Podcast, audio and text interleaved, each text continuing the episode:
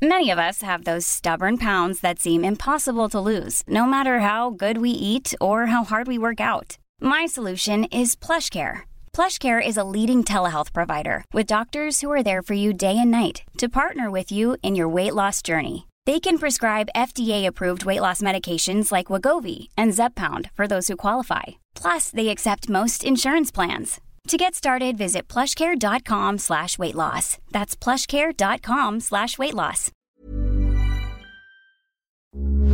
Heraldo Radio, con la H que sí suena y ahora también se escucha.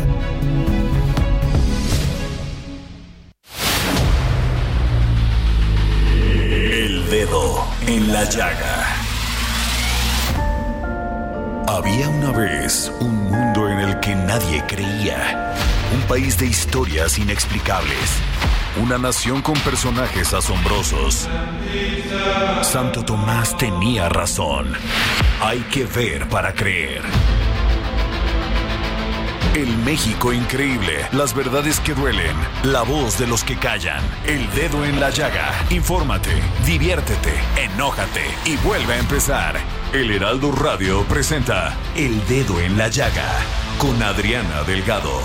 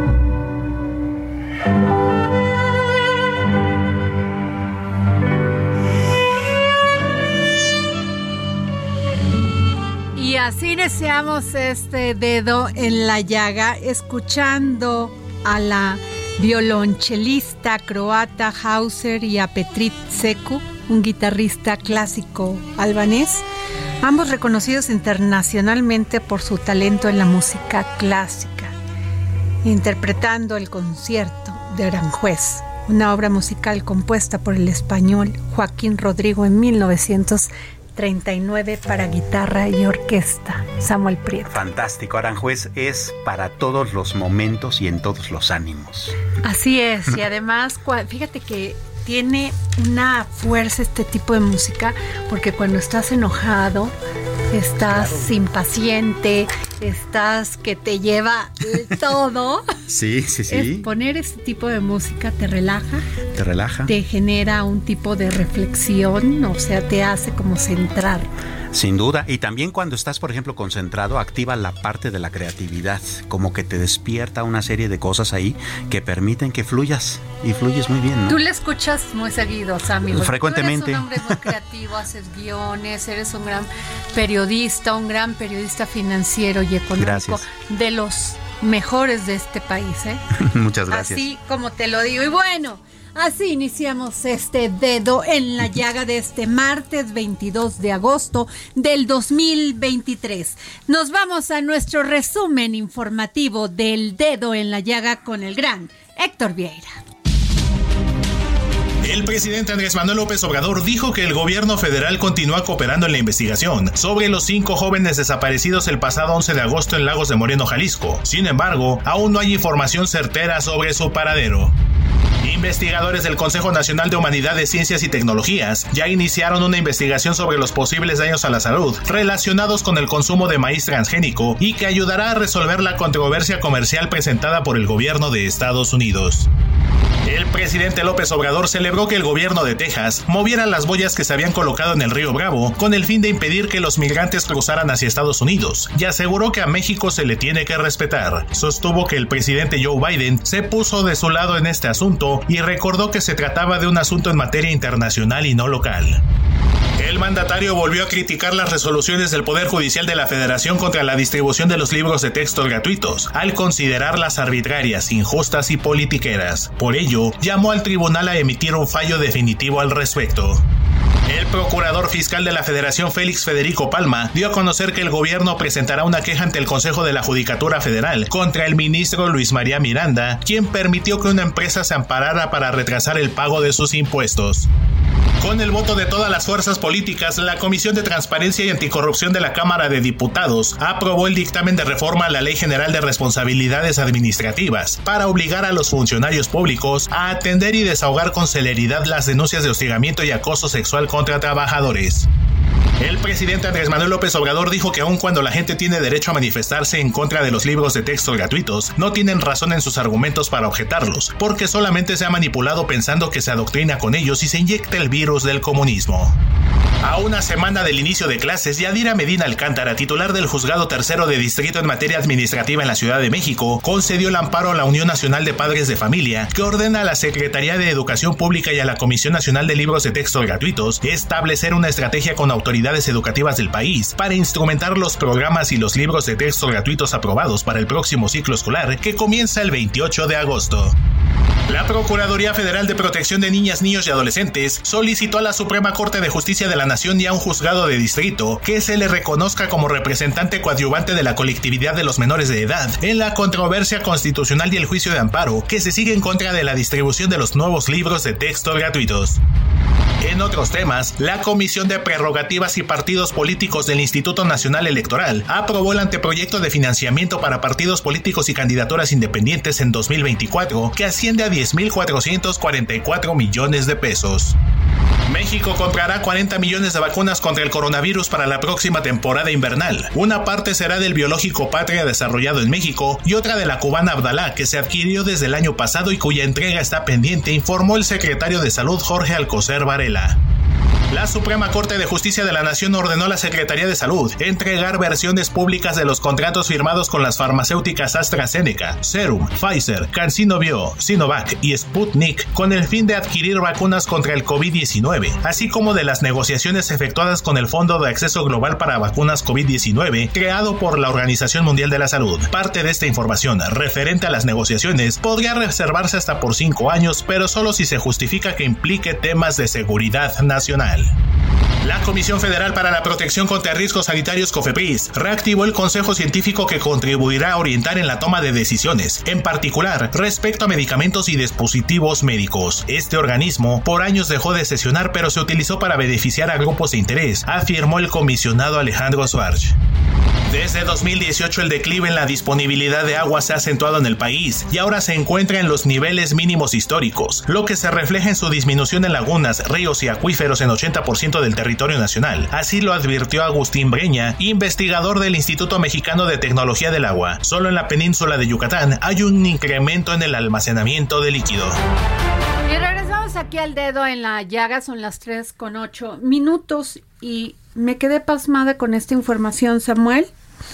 El gobernador de Jalisco, Enrique Alfaro, confirmó que los cuerpos calcinados que fueron hallados en una finca el pasado 16 de agosto no corresponden con los jóvenes desaparecidos en Lagos de Moreno desde el pasado 11 de agosto. ¿Qué cosa? O sea, no salió y no había salido desde que estos jóvenes desaparecieron, este, pero además no había dado una opinión sobre la violencia que sufre su estado, pero sí anuncia así con bombos y platillos, casi como que le da gusto que los jóvenes no eran los que los cinco jóvenes que habían salido en este video y que están desaparecidos. Claro, lo cual implica dos torpezas políticas horrendas, ¿no? La primera, eh, había salido a decir, ah, pues es que es cosa de la federación. Segunda, segunda torpeza. No son perfecto. Entonces, ¿quiénes son y dónde están los chamacos? Acuérdate que ayer se supone que habían otros desaparecidos y van a decir, o sea, cómo manejaron la información para irte llevando, pero no dándole solución a estos padres que no ven a sus hijos. Y esto casi es el caso parecido al de Ariadna Fernanda, que todavía no sabemos qué pasó en Morelos. Así este feminicidio por el que está en la cárcel Uriel Carmona. Así es que por cierto era el fiscal del estado, ¿no? O sea, lo cual habla también, como tú lo has subrayado cientos de veces en esta mesa de trabajo, que las fiscalías no están haciendo su trabajo y las policías locales están eh, dedicándose a, pues, a, hacer una comparsa de la Guardia Nacional, ¿no? para nada, por lo menos estas fiscalías estatales en temas de feminicidio y desaparición. Claro. Es una vergüenza. Así es. Hay 110 mil familias en este país buscando a sus seres queridos. Y me digas, porque y la insensibilidad de los gobernantes, de los diputados, de los senadores da escalofríos. Ah, totalmente. A ver, dime tú, de todas las corcholatas, de todos los candidatos del Frente Amplio, ¿quién ha dicho esta palabra es mía? Nadie. Lamentablemente nadie quiere pagar los costos. Así es. En fin, bueno, pero vámonos a otro tema. Diputados en el Congreso de la Ciudad de México hicieron un llamado para cerrar filas con el proyecto de la Cuarta Transformación y con Morena. Los legisladores de este partido y sus aliados hicieron un documento de cuatro puntos, el cual, en un llamado a la unidad en el proceso que se vive para elegir a la persona que será el coordinador de comités de defensa de la transformación a nivel nacional. Y tengo en la línea a Luis Fernando Mercado, diputado del Congreso de la Ciudad de México por Morena. ¿Cómo está, diputado? Hola, Adriana, un saludo a ti y a todo el auditorio. Estamos muy bien. Oiga, pero a ver, cuénteme cuáles son estos cuatro puntos para cerrar filas y apoyar a quien va a ser pues el coordinador de los comités de defensa. Mira, todo este pronunciamiento se da a partir de las recientes declaraciones de uno de los aspirantes a coordinador de los comités del movimiento de la Cuarta Transformación, Marcelo Ebrard, descalificando algunas etapas del proceso. Y nos parecía oportuno a nosotros como diputados en el Congreso de la Ciudad, como militantes del partido, y también pues como personas, ciudadanos que buscamos que la, el proyecto de la Cuarta Transformación continúe con unidad, de manera organizada, atendiendo las reglas de la convocatoria y de los acuerdos, pero también los lineamientos del Instituto Electoral. Y nos parece preocupante que en este momento del proceso pues, existan este tipo de descalificaciones y de señalamientos. En primer lugar, decirte que eh, lo que hemos visto en este proceso es que desgraciadamente si ha habido alguna de los, alguno de los aspirantes que no ha cumplido con cabalidad tanto los acuerdos como lo que marca la convocatoria, pues es la misma persona que ha denunciado que no está pareja. Y lo digo porque desde el principio se llegaron a muy buenos acuerdos, la dirigencia del partido tomó en cuenta las opiniones de todos los aspirantes, tanto de Morena como del Partido Verde y el Partido del Trabajo, para generar un proceso donde se atendieran las inquietudes de todos. Claro. Era lo más, lo, lo más armónico y lo más satisfactorio para todos. Yo no recuerdo que en el arranque de este proceso haya habido ningún tipo de cuestionamiento a las reglas, más bien se atendieron y se fueron y se fueron eh, eh, actualizando y siguiendo, porque desde el principio los acuerdos eran eh, mayor participación de todos, muchísimo más parejo, las denuncias, y sin embargo desde el momento nada ha fallado con el seguimiento puntual de estos acuerdos es el mismo compañero Marcelo Ebrard. Recordemos desde el día uno un acuerdo político en el que se buscaba que eh, durante la aprobación de la convocatoria, pues nadie llevara porras, que fuera un proceso muy civilizado. Y yo recuerdo, yo simpatizo con Claudia Sheinbaum, recuerdo esa imagen de Claudia Sheinbaum bajándose solita del coche y un grupo gritaba Marcelo mientras iba entrando al Congreso. ¿no? Eso sí es cierto, eso sí es cierto, totalmente, sí, la, claro. La última declaración, la más estridente, fue afuera del Instituto Electoral cuando Marcelo fue a pagar una multa. Sí, que, incluso, incluso Claudia le reclamó a Alfonso Durazo, oye, no es la primera vez que esto pasa. Exactamente. Ahora, yo le quiero hacer una pregunta, eh, eh, diputado. Este, a ver, Marcelo y los otros eh, candidatos, porque ya Marcelo los descontó, ya nomás quedó Claudia y ella, y él, es que eh, no sabían muy bien el procedimiento de hacer esta encuesta. Ahora ya se sabe que van a ir los representantes de cada candidato a este y se van este se van a personar con los que van a hacer la encuesta. No sé cómo le van a hacer porque tendrían que ir casa por casa, pero bueno, así va a ser. Eh, el cuestionamiento de él es que no confía, pero no nos queda muy claro cuál es la, el, dónde se rompe la confianza ahí. A nosotros tampoco nos queda claro y ese es el problema, porque como bien lo dices, una encuestadora que al final él propuso, gracias a la generosidad de Ricardo Monreal, porque no salió en el sorteo, no porque haya sido una imposición, va a acompañar a eh, casa por casa y será testigo domicilio por domicilio de cómo se levanta la encuesta y qué resultado arroja. Yo nunca en la vida política del país y de la ciudad había visto un proceso en el que los participantes tuvieran tanta certeza, estuvieran tan involucrados en cada una de las etapas y por lo tanto no creo que haya cabida ni para los señalamientos ni para las sospechas, porque además escuchaba una lamentable declaración de que es todo o nada.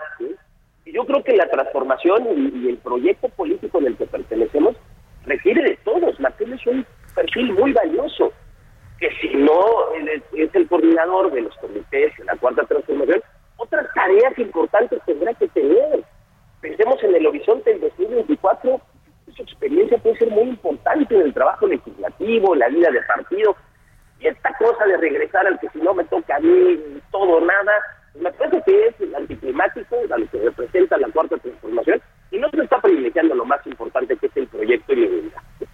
Eh, es un proceso que además, como te decía hace rato, la última violación a la ley fue en el Instituto Electoral a pagar una multa por haber hecho una propuesta o varias propuestas que estaban prohibidas en la convocatoria. O sea, la violación a las reglas ha estado de este lado y no recuerdo, no, o yo sé que, Claudia Sheinbaum, con la cual, insisto, yo simpatizo, haya denunciado públicamente este acto o haya interpuesto algún tipo de denuncia, porque, insisto, creo que el espíritu detrás de este proceso se ha dado con tanto cuidado, con tanto diálogo, con tanta participación de los actores, lo más importante es privilegiar la unidad, porque es más importante el proyecto que las personas. Por supuesto que llegaremos a una etapa, y coincido contigo con lo que comentabas sobre las condiciones de Jalisco, donde tendremos que tener pronunciamientos muy claros, propuestas muy claras, cómo se profundiza esta transformación, pero también cómo se corrigen algunas cosas, cómo se pueden hacer otro tipo de propuestas. Yo creo que llegará un momento donde Claudia Schumann tendrá que explicarnos, o quien sea, y yo espero que sea Claudia, o quien sea el coordinador de, estos comités, eh, cuáles han sido en su experiencia en el gobierno, su experiencia en diferentes cargos, diferentes cargos, cuáles son esas credenciales, esos resultados que ha dado cada uno y haber una etapa jurídica para poderlo hacer. Claro, diputado, muy buenas tardes. Le saluda Samuel Prieto. Eh, eh, eh, preguntarle un poco con lo que tiene que ver con las lecciones aprendidas. A ver, desde un principio había varios cuestionamientos con respecto al hecho de que, pues, esta figura de la elección del coordinador de los comités de defensa, pues ni siquiera está enmarcada en una ley.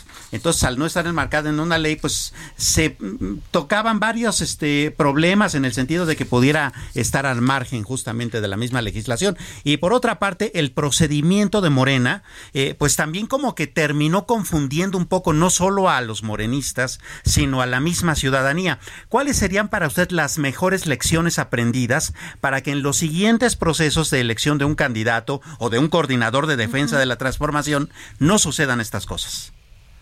Diga tres cosas. Primera, eh, el INE se ha pronunciado sobre la legalidad del proceso los lineamientos publicados en su momento demuestran que lo reconoce como un proceso legítimo y legal. Y segundo tema, me parece que la vida interna de los partidos tiene que ser lo más dinámica posible. Que venga en piedra o los estatutos, y los mecanismos tan rígidos que no se puedan adaptar a las circunstancias, que no puedan ser flexibles, creo que aparte de ser un tema de intrometernos en la vida de los partidos, le quitan la posibilidad de este dinamismo democrático que no se presentan las mismas eh, eh, coyunturas y situaciones en un año electoral que en el que sigue. Y lo tercero es que es un proceso, yo creo que ahí no muy sencillo. Es un proceso, una encuesta. Y la manera de garantizar el resultado de la encuesta, que sea aprobado, apoyado por todos y que sea transparente, es que en la encuesta, en el momento de levantar la encuesta, va a haber una encuestadora que propuso cada uno de los de los participantes que van a acompañar a la otra encuesta para, para que no haya duda de que el resultado es el que sucedió en las calles. Es un proceso bastante claro, es un proceso transparente y es un proceso que se en un proceso de diálogo permanente, la dirigencia del partido con los actores.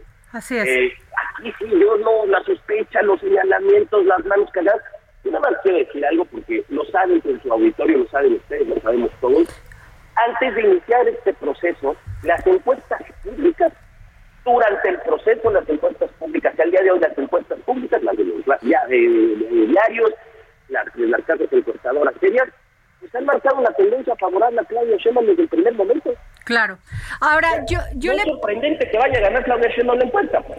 Ahora, yo lo que sí creo, y tiene usted razón, es si te vas a meter a un proceso así y aceptas las reglas hasta el último momento. Exactamente. Eso sí es una realidad las aceptaron, jugaron con este en este mismo, ¿no? En esta misma cancha y bueno, pues como dice el presidente, ahí se van a ver ustedes. Espero que saquen un proceso, ¿no? Que convenza a la ciudadanía y que además pues legitime lo que es la cuarta transformación. Así es. Y en ese caso déjame citar algo que me parece muy puntual. Porque estas reglas se adaptaron y se modificaron para que ninguno de los participantes sintiera que existían condiciones de desventaja.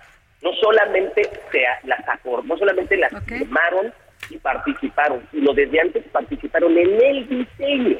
Así es. Entonces, si yo contribuí con ideas, si yo contribuí con propuestas, se tomaron en cuenta, los demás las aceptaron, estoy doblemente obligado, no solamente a seguir las reglas, que no ha sucedido con este compañero, sino además pues, acatar el resultado.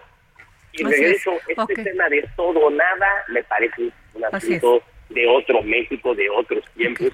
Creo que hoy, desde este lado de la cancha, como con los de enfrente, lo más importante es que sean procesos transparentes, claros, eh, internos, para después llegar a una contienda eh, mm. competida de ideas, de contraste. Yo estoy seguro que nos favorecerá electoralmente, pero eso lo platicaremos después.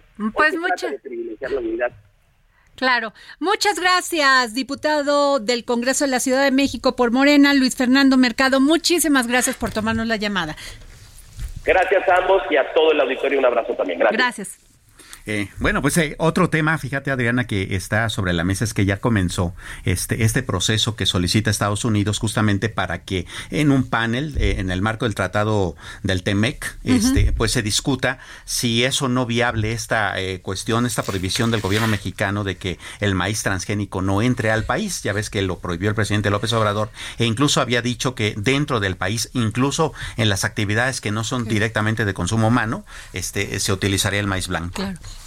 Y eh, tenemos a don Antonio. John Snaude es doctor en economía en, por la eh, London School y profesor investigador en el Colegio de México. Don Antonio, buenas tardes. Buenas tardes a ustedes y al auditorio. ¿Cuáles son las claves de este asunto, este, don Antonio? Ah, es es muy muy complejo y en muy poco tiempo pues este voy a tratar de ser lo más preciso posible. Y ah, don Antonio si no nos diera tiempo lo podemos este después del corte podemos regresar con usted porque nos interesa mucho su opinión. Sí por supuesto con mucho gusto. Muy bien. Eh, una primera idea de un minutito este don Antonio cuáles serían digamos las claves en las que hay que fijarse las claves en que yo lo que diría es que debería de haber una, quizá una estrategia distinta para proteger la salud, y después especifico por dónde, que tiene que ver con el maíz transgénico procesado, y que la, el propósito de proteger la biodiversidad de, genética del maíz cultivado en México es muy loable y muy importante. Eh, por supuesto, hay muchos este, sectores productivos, incluso dentro de México, que dicen que la decisión de no dejar pasar el, país, el maíz transgénico, pues eh, no es del todo buena, ¿no? Mire, más bien, eh, yo, lo, yo como lo veo es que va a ser muy difícil controlar la ah, introducción y el uso del maíz transgénico en México. Para mí es muy claro y además es fundamental que ah, se sigue importando maíz para la producción como alimento ganadero. Claro. Y yo creo que eso está muy claro, etcétera. Eh, la cuestión es, eh, la restricción está para la producción, como sabemos, de tortillas. Exactamente, que sí es directamente consumo humano, ¿no? Este consumo humano, pero no se sabe exactamente por qué vía. Si por las eh, el maíz que puedan importar las empresas procesadoras de tortillas o las tortillerías, etcétera. Eso eso no se sabe. Ampliémoslo en un par de minutos, San Antonio. no nos cuelgue. Una pausa, no se despegue del dedo en la llaga. Sí.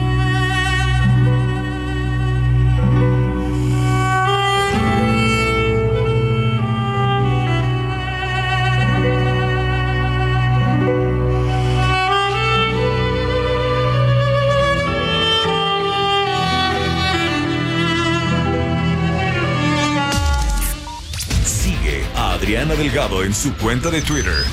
Arroba Adri Delgado Ruiz. Además, te invitamos a enviar tus opiniones y comentarios en texto o por mensaje de audio a través de WhatsApp al 55 2544 3334. Y si quieres escuchar El Dedo en la Llaga de El Heraldo Radio, en cualquier momento y donde quiera que te encuentres, descarga el podcast disponible en Spotify y iTunes. Hey, it's Ryan Reynolds, and I'm here with Keith, co star of my upcoming film, If, only in theaters, May 17th. Do you want to tell people the big news? All right, I'll do it. Sign up now and you'll get unlimited for $15 a month in six months of Paramount Plus Essential Plan on us. Mintmobile.com slash switch. Upfront payment of $45 equivalent to $15 per month. Unlimited over 40 gigabytes per month. Face lower speeds. Videos at 480p. Active Mint customers by 531.24 get six months of Paramount Plus Essential Plan. Auto renews after six months. Offer ends May 31st, 2024. Separate Paramount Plus registration required. Terms and conditions apply if rated PG.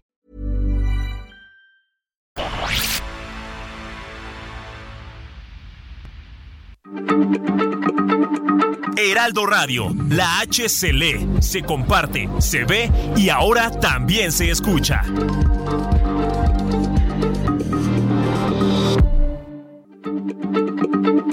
Heraldo Radio, la H se lee, se comparte, se ve y ahora también se escucha.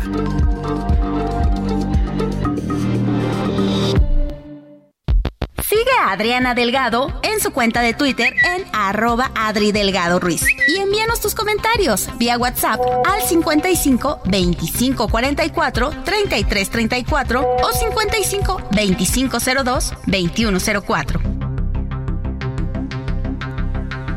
Y regresamos aquí al dedo en la llaga, son las 3 de la tarde con 30 minutos y tenemos en la línea al doctor Antonio Yunes Naude, doctor en economía por la London School y profesor investigador del Colegio de México. Samuel, le estás preguntando a al doctor Antonio Yunes por este tema de la protección del maíz nativo que es fundamental. Así es, y por otra parte también el asunto del maíz transgénico que generalmente, doctor, este es asociado con agroquímicos tóxicos. Eh, ¿Hasta qué punto esto es real? Ah, yo, lo, yo separaría, sí, lo del glifosato frente al a, la producción. Se usa para la producción, este agroquímico se utiliza para para, para la protección ¿no? del cultivo del maíz vinculado a los transgénicos. Pero a mí me parece, y lo que más he estudiado, es eh, los maíces transgénicos en, en particular. Y permítame comentarles que ah, yo tengo dudas de que eh, México eh, ganemos en la controversia, por varias razones. Una de ellas es que todavía es muy controvertido los efectos a la salud humana de no solamente el maíz transgénico, sino de los transgenes en general. Eh, el otro asunto es que ah, estaría afectando esta prohibición, estaría afectando intereses muy fuertes de eh, empresarios, tanto de agricultores que exportan, productores de maíz americanos que lo exportan a México, como a, grandes compañías este, productoras de semillas como Monsanto. Y además de eso, hay una parte del capítulo del TEMEC agropecuario en donde ah, se abren las puertas, según mi lectura de ese capítulo, a la importación, bueno, se promueve, se comprometen los tres países firmantes a la promoción de ah, semillas o de, de la biotecnología contemporánea moderna y entre ellos cabría el maíz transgénico. Y también lo que dice el texto es que se va a promover el comercio internacional de este tipo de, de productos. Entonces a mí me parece que va a ser difícil. Difícil que, que México gane y aparte pues puede llegar a ser muy costoso. Si me permiten y hay tiempo, o si tienen alguna otra pregunta, háganmela. Si no, ah, lo que me gustaría, y si es posible, es eh, comentar sobre estrategias alternativas que tienen que ver con la salud de los mexicanos y también con la, la protección del maíz biodiversico, biodiverso eh, nativo de México. Claro, ¿cuáles serían estas alternativas, doctor? Mire, hay una, un, aspecto, no lo he estudiado con detalle, y me dedico, bueno, aclaro, ¿no? A lo de maíz transgénico, porque no he, no, he trabajado mucho la, los agroquímicos, pero en fin, yo creo que por sí mismo el asunto es importante. En cuanto a, cuestiones de salud, hay eh, lo que he revisado, pero no lo no he hecho investigación todavía empírica, es que las importaciones de productos chatarra, incluyendo a los que productos procesados con maíz transgénico, han subido muchísimo. Y eso está vinculado, bueno, se puede vincular o está vinculado con el problema de salud tan fuerte que tenemos en México, como todos sabemos, de obesidad. Claro. Entonces, esa es una parte que se podría pensar y alguna estrategia, etcétera, de controlar ese tipo de de importaciones también ese tipo de alimentos. Pues vamos a seguir dándole seguimiento a este tema, doctor, que es bastante importante y por supuesto va a dar, va a dejar mucho de qué hablar. Eh, por ahora, si usted nos permite continuarle, eh, continuar llamándole eh, con, con, alguna frecuencia conforme vayan saltando datos y este y por ahora le agradecemos mucho esta comunicación con el dedo en la llaga. Ok, faltaba otra cosa, pero ya después lo veremos. No díganos, este, doctor. Una, una parte estratégica es promover la producción de los pequeños agricultores que son los que producen los campesinos hogares rurales de México, la producción de maíz biodiverso, y los mercados locales de productos de maíz biodiverso, que todo el mundo hay una demanda, yo creo que ustedes también lo hacen, consumimos, compramos en los tianguis, etcétera, en las ciudades, los maíces que vienen de los pueblos, ¿no? De los clacoyos, etcétera. Eso sería todo, muchas gracias y gracias, por darme otro espacio. Gracias, claro que sí, doctor, muchas gracias por habernos tomado la llamada.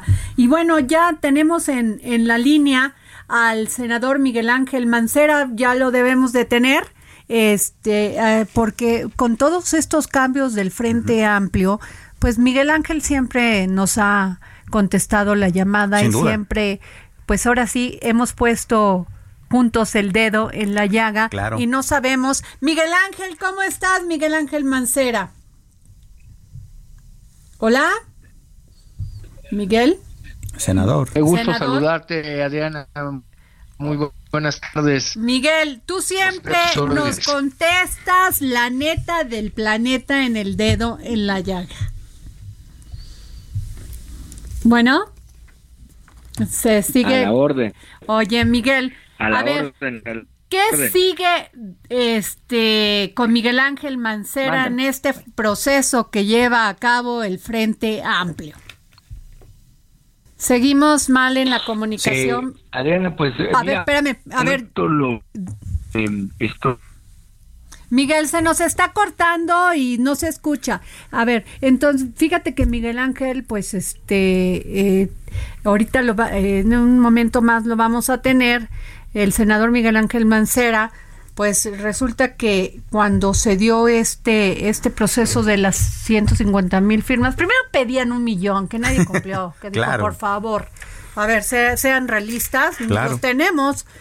Y Miguel Ángel hizo un gran trabajo al interior del, del, del, país y del partido y este reclutó sus firmas. Y bueno, Miguel, ya te tenemos. Sí, a tus órdenes. Oye, perdón, a ver, ¿qué sigue contigo en este proceso para elegir candidato a la República por parte del Frente Amplio por México? Eh, bueno, eh, lo que yo te diría es que en este momento estoy eh, todavía pendiente de la resolución del tribunal, del proceso con el tribunal electoral, eh, simple y sencillamente para efectos de aclarar, aclarar temas del de proceso en la fase en donde no fueron reconocidas las participaciones eh, con los números que tuvimos, entonces eh, eso lo voy a aclarar porque no no no no ha quedado claro todavía.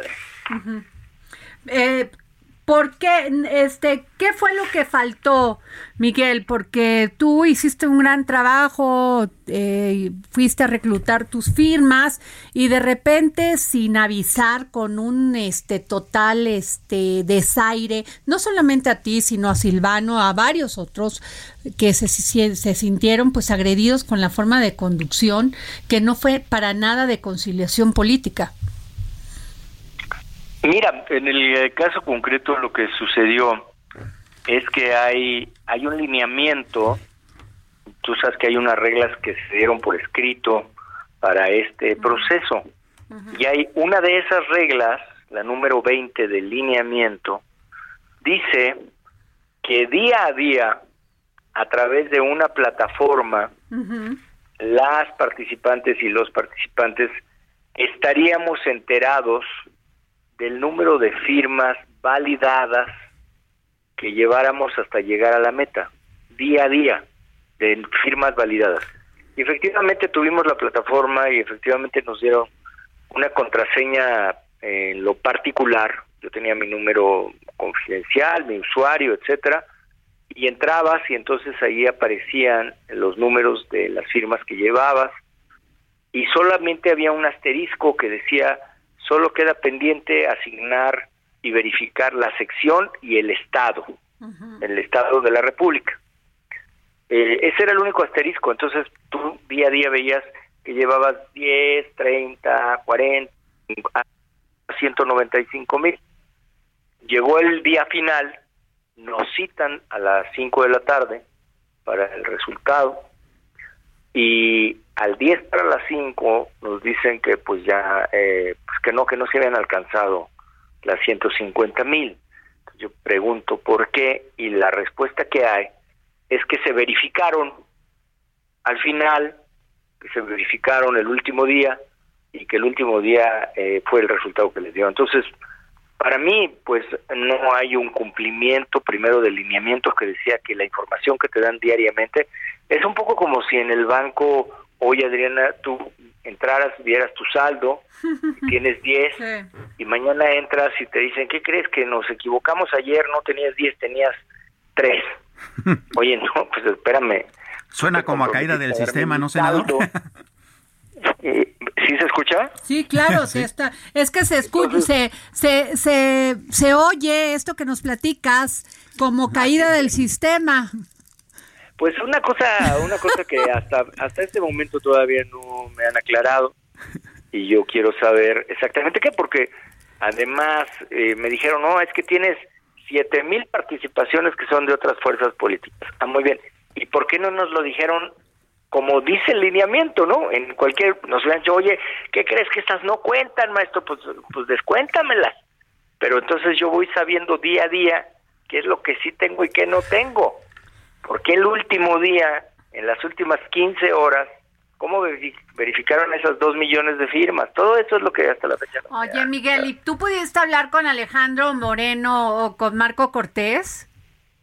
No, yo ya no he tenido pláticas con, con ninguno de los eh, presidentes y eh, aprovecho tu importante espacio informativo para desearle mucho éxito a, a Beatriz y a Xochitl, deseo que les vaya muy bien y que continúe muy bien este proceso. Miguel, tú eres un político de carrera, eres un político no de, no de este momento, eres un político que tiene muchos años eh, trabajando no solamente en la Ciudad de México, sino en todo el país. Eh, ¿Qué va a pasar con Xochitl? ¿Vas a darle tu apoyo? Em, mira, yo eh, creo que deben de concluir el proceso y una vez que estén, quien, quien gane, quien resulte ganadora, habrá de decidir qué es lo que requiere, qué es lo que necesita, cuál es el diseño del trabajo que está planteando y seguramente habrá de hacer convocatorias. Yo escucho que desde ahora están haciendo convocatorias. En lo personal yo no tengo ninguna convocatoria. Eh, yo simplemente estoy ahora concentrado en esta, eh, obviamente en la tarea legislativa, en la encomienda que tengo, pero eh, en la manera adyacente pues también estoy viendo este procedimiento con el tribunal porque sí quiero que se aclare. Sobre todo, Diana, eh, amigas, amigos de tu equipo también, decirte que son miles de personas las que participaron y a las que les debo una explicación de por qué no continuamos y simplemente quiero decirles aquí está en blanco y negro qué fue lo que pasó. Pues sí, tienes toda la razón porque además participaste con toda la buena fe y lo mínimo que se debe de dar es transparentar y sobre todo por la confianza que tenemos todos aquellos que vimos un proceso así. Sí, ahí está la regla, la regla es muy clara y es lo que decía la regla y, y este entonces pues eso es lo que vamos a aclarar. Ah, muy bien, pues muchas gracias Miguel Ángel Mancera. Al contrario, como siempre les mando un fuerte abrazo. Gracias. Gracias, Adriana. Bueno, a ver, eh, la verdad te voy a decir una cosa, Samuel Prieto. Sí me sacó mucho de onda ayer que Zoe Robledo de, declinara participar en este proceso por Chiapas. ¿Por qué? Porque considero que es un gran funcionario público. Claro. Porque ha remado con las peores y ha sacado ¿no? Y ha podido salir de la tempestad. La verdad, yo sí pensé que iba a ser un candidato natural de Morena, pero bueno, él decidió quedarse en, en, el Seguro Social, apoyando al presidente Andrés Manuel López Obrador, que no todos, ¿eh? Porque todos quieren ya brincar a otro barco. Sí, el chapulineo que le llaman, ¿no? Y Zoe Robledo se quedó por, porque pues así lo decidió. Sí, Ahora hay dos candidatos, que es Luis Armando Melgar, que la verdad yo conozco su trabajo legislativo, y pues el otro el, por el otro lado está el senador Eduardo Ramírez, que debería cumplir sus compromisos y los hace, ¿eh? ahí, ahí le mando mensajito que si queda, eh, si queda en una entrevista, le recomiendo que cumpla porque si hace a, una persona honorable es la puntualidad y la y la responsabilidad de dar su palabra. Así que ahí le mando el mensajito, ¿no? Porque me da muchísima desconfianza que un político quiera gobernar a un Estado cuando no sabe cumplir sus compromisos. Claro, pues ese es, ese es el capital principal de un político, tener palabra, ¿no? Porque pues básicamente de eso se trata. Y fíjate que en el caso de Zoe, eh, hay dos cosas que por lo menos si tú me permites a mí me brincan. Una, este, él estaba muy, pero muy, pero muy arriba en las encuestas. O sea, es como un poco difícil de entender. Y la otra es que no fue él personalmente quien lo anunció. Y eso también hace pues, un poco de ruido, ¿no?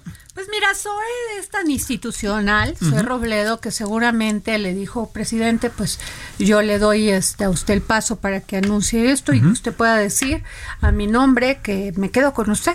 Pues sí.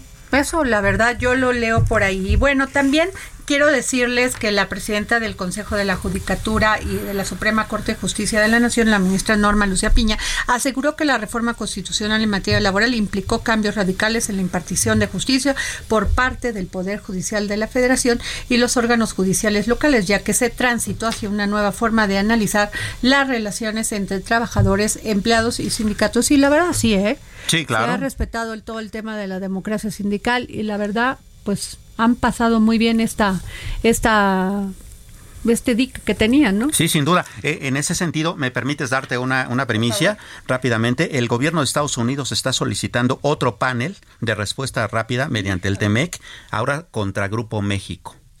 Eh, eh, lo está haciendo. ¿Qué quiere decir, Samuel? A ver, explícanos en, palitos. tú sabes que. cuadraditos. Eh, en el Tratado de Libre Comercio, en el TEMEC actual, este, cualquiera de las partes puede este, demandar a una de sus contrapartes que revise las condiciones laborales en que funcionan ciertas factorías. Particularmente porque ellos decían, bueno, tú me das mano de obra barata, pero eso me quita empleos a mí y cosas por el estilo. Entonces ahora cuidan la seguridad industrial y ese tipo de cuestiones, ¿no? Ya ves que en muchas plantas, sobre todo automotrices había estado sucediendo. Pero ahora Estados Unidos está pidiéndole directamente al gobierno mexicano que ese mismo panel contra Grupo México en una mina de Zacatecas por las condiciones laborales en que tiene a sus mineros en las minas de plomo, zinc y cobre. No, y hay que acordarnos que Grupo México tiene varias deuditas por ahí, entre ellas, por supuesto, Y pasta de y conchos. para nada la querencia, como dicen en mi pueblo, del presidente Andrés Manuel López Claro, Obrador. porque también hay demandas del gobierno federal contra ellos por incumplir en el tren Maya. ¿no? Uy, huele feo, ¿no? Huele feo. Huele, huele a, como a peligro. ¿Te acuerdas de esa canción? Huele a peligro. ¿Quién la cantaba? A ver, don Fer, ¿quién la cantaba? La, La arrolladora. No es cierto, mijito. La cantaba otra, este, era una chava antes de la arrolladora. ¿Ah, sí? A ver, por favor, mándenme un tuit para ver quién cantaba la. Pero muchas gracias a nuestro operador. Gracias por participar. Huele a peligro. Bueno. Miriam Hernández, ¿qué tal? ¿Qué tal? Hola. Antes, es que estos jóvenes ahora sí, no es la arrolladora, no es el, el ¿cómo se llama pluma. este? El, el puma, el peso pluma. Bueno, pero muchas gracias, querido. Este, gracias Sí. por participar. Este, Nayeli, que Luis Miguel se enfermó, que está hospitalizado. Pues ya salió, Adriana, ya para, para nuestro, nuestra tranquilidad. Solamente sí, dicen estábamos que- bien preocupados. que tiene- Tú no, porque tú eres muy malo, por eso no te quieren en la 4T. Pero yo sí que estaba preocupada por mí, Luis. Pues según eh, la gente que de Chile, porque él llegaba a Chile a seguir su gira, había eh, presentado como síntomas de gripa. Pero si ese hombre está calavérico. Sí, es que yo O creo sea, que ya se le pasó lo del balón gástrico, ¿no? Sí, dijeron que le habían puesto un balón gástrico y Ah, eso, la verdad, si no te cuidas, no debes de tomar, no debes de Comer debes de sí, ¿no? debes de seguir una dieta muy especial, porque si no, si te manda al hospital hasta te puedes morir. Pues sí, se, yo creo, ellos decían que era un cuadro de gripa, no sabemos si pasó a mayores, pero se presentó el lunes sin sus copitas. No, bueno, es que él tiene, a él le encanta el vino. Sí. A él le encanta, Sí. perdón, Pues tiene tiene hasta una vi- un viñedo. un viñedo, Sí, ¿no? sí, sí. Pues haber tomado una copa con un balón gástrico, pues no puedes tomar. No, exacto. Pues unas agruras, dicen que se sienten horrible, que sienten que les va a dar un infarto del corazón por la eh, por el reflujo. La presión. ¿Qué No, cosa? que es una cosa Y espantosa. eso que dicen que se acaba de casar ahí en los curitos, no sé qué tanto más. ¿no? Ajá, de los cabos decían que se Fíjate. acaba de casar. No, pero bueno, es que siempre. Ah, yo, el- ¿Tú te casarías con Luis Miguel? No, hombre, no, no, es como pedirle a Santa Claus que venga en primavera y no venga en, Y no en creo. Navidad. Ya ves que dicen que es incasable, pues ni siquiera con arámbulas de casó. No, bueno, no, tú le crees a Luis Mime, ca- canta bonito. Y luego, ¿sabes que Estoy verdaderamente molesta porque en, en estos shows ni, si- una, ni una nueva canción. Ni una, ya ves, Nada. ni una. O sea, nada para el derretirme el corazón o echarle la culpa a alguien, nada, cero, Luis Miguel. Y los mismos pasos, el mismo look, todo. La verdad es que ver a Luis Miguel ahorita es como si lo vieras de hace 10 años. Sí, Sí, Solamente que más flaco. más flaco y además no le queda estar tan flaco. ¿eh? No, no. No se le ve la cara así pomulosa. Calavérica, ¿no? La verdad a mí sí. Sí. me gustaba con más carnita, ¿eh? No tan o sea, gordito, sí, más musculito y más, hasta su pancita se le veía bonita. O sea, Sí, la bien. verdad es que creo que exagero. Pero eso es lo- los excesos que hace alguna, los artistas antes de sus giras. Pues fue lo que le pasó a Michael Jackson. Igual. Que también empezó a tomar muchas vitaminas para tener todas las rutinas de esta gira que iba a ser en Europa primero. Mm. Y pues fue cuando se Pero dicen que cuando cosa? Luis Miguel tiene problemas económicos se lanza una gira de 200 conciertos, saca una lanita y otra vez. Pues ahorita ya iban 94 ya firmados. pues Qué cosa. Pero No, creo que la chava está muy cerca, su novia, o ya no sé si es su esposa, porque ella es una súper, es una chava de la socialité, De socialité. de- de, este, en España, pero además con, con, es una chava de, de con recursos económicos, o sea... O sea, por no su dinero no creo sí, que vaya. No, dinero no es un tema. si no es que hasta Y ella además le ha guapísima, porque fue esposa de un torero muy Sí, importante, ¿no? de un amigo de Luis Miguel. Ah, Qué cosa, ¿no? sí, bueno. Luis. Bueno, pero lo pasado, ¿qué, mi Nayeli? Pues Sí, ya, es un, o sea, ya un pasó. nuevo capítulo, y ahora con Luismi. Pues- Pero, ¿sabes qué? Mira, esperemos que no pase a mayores porque tiene muchísimas fechas acá en México que cumplir y la gente ya puso ahí No, su no, no, dinero. gente Claro. no. Entonces tiene que cumplirles a la gente. Oye, Madonna sí viene. Pero hasta abril. Ya se nos alargó en la gira porque pues Ah, pues sí, todos también se había puesto enfermita, ¿no? Y también fue por prepararse para la gira. Fíjate qué cosa. Entonces, y ya, pues ya ella Pero ya estuvo gravísima, creo que Muy. hasta ingresó a terapia intensiva. Estuvo, sí. Estuvo Pues bueno, como y es una que también le semana. dan ayuda, ya tiene más arriba de 65 60. Ay, ¿qué años. problema tienes con la edad, César No, no, pues ¿Ya hay que ves? cuidarse, o sea, ¿no? Hay que por cuidarse. eso no Que te quiere la cabecita de algodón. Pero ella ya se fue, la- las fechas que teníamos aquí en México, que eran en enero, se fueron hasta abril.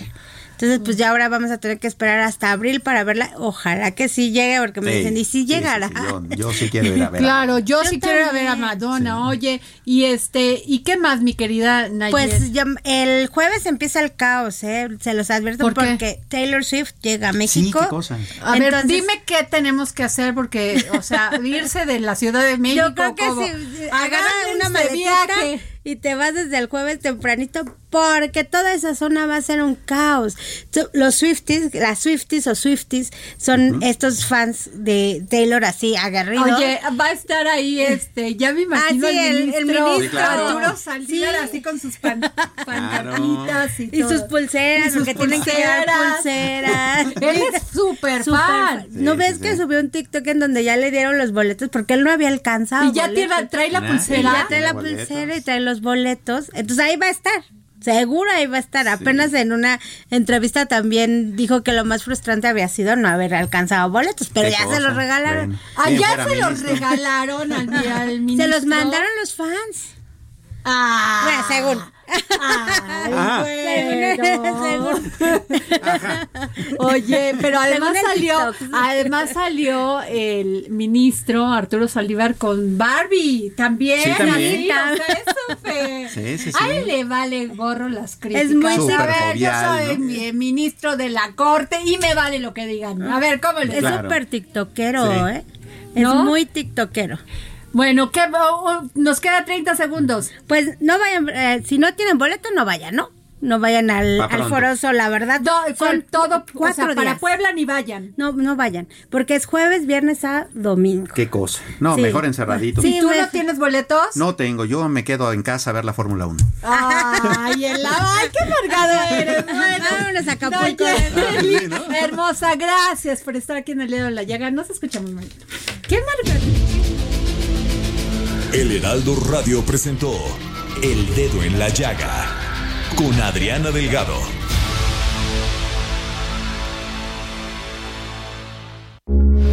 Heraldo Radio, con la H que sí suena y ahora también se escucha.